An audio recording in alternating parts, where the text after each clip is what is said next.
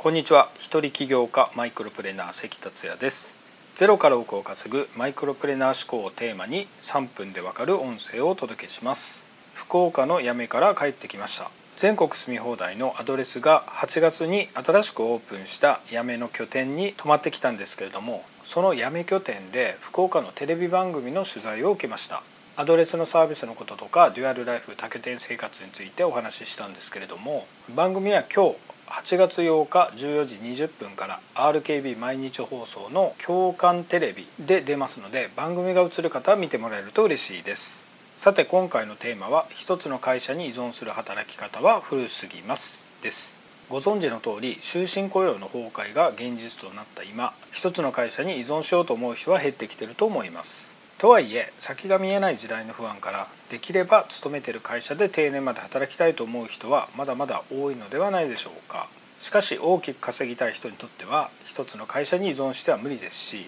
そもそも一つの会社に依存する働き方は古すぎます。古すぎるというよりは依存はリスクが高いです。その理由は会社の寿命が短命化しているからなんです。会社の寿命が短くなるということはもちろん依存しようと思ってもできないですよね。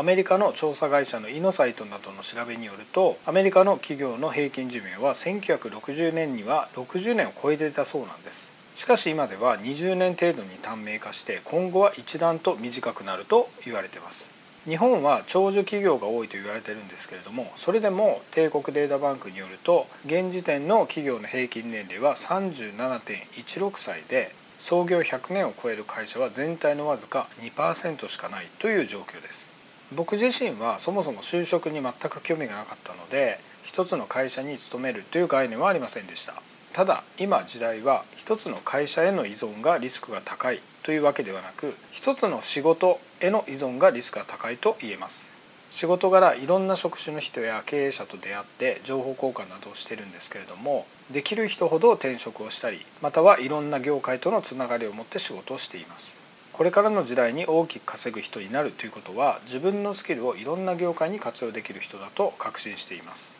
状況によって色を変えるカメレオンのように柔軟に対応できる仕事ができる人ですよね。もちろん肩書きは一つではなく複数。クリエイティブに活動できる柔軟な思考を育てていくことをお勧めします。それでは今回は以上です。最後までお聴きいただきありがとうございました。それではまた明日。